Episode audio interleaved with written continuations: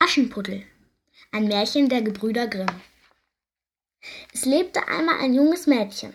Das war sehr traurig, denn der Tod hatte ihm die Mutter genommen, und sein Vater hatte nun eine kalte, bösartige Frau geheiratet.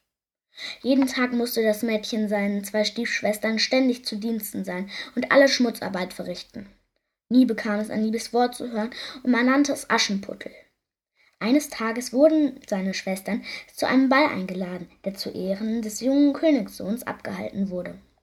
Aschenputtel fragte, ob es auch gehen dürfe.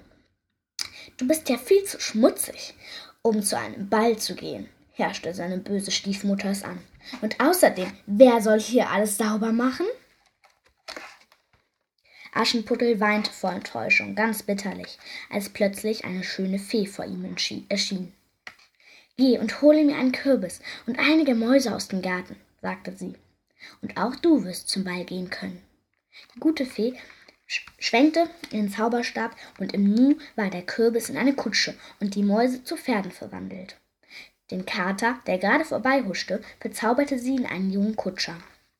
Aschenputtel traute seinen Augen nicht, als es all das sah. Es selbst trug ein wunderschönes Kleid und gläserne Pantoffeln. Die gute Fee warnte es aber.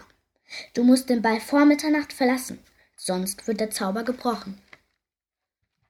Im Ballsaal wurde es andächtig still, als Aschenputtel eintrat.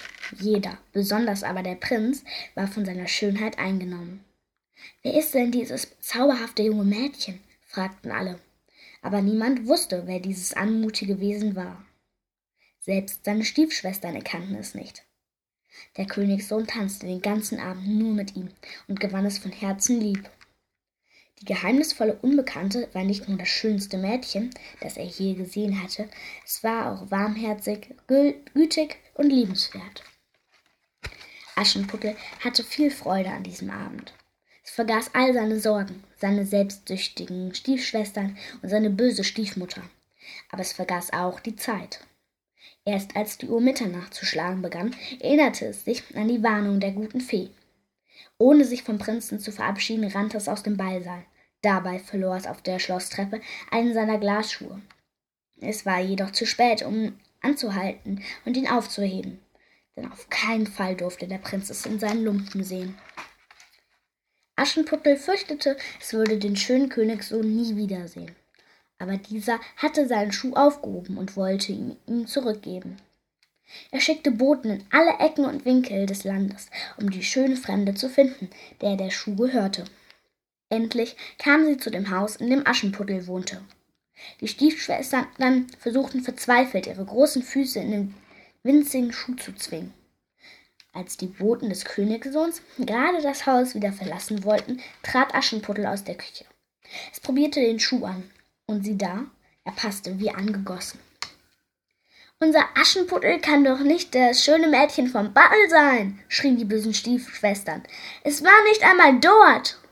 Aber die Boten hörten nicht auf die neidischen Schwestern, sondern brachten Aschenputtel zum Schloss. Obwohl es noch in Lumpen gekleidet und mit Staub bedeckt war, erkannte es der Prinz sofort.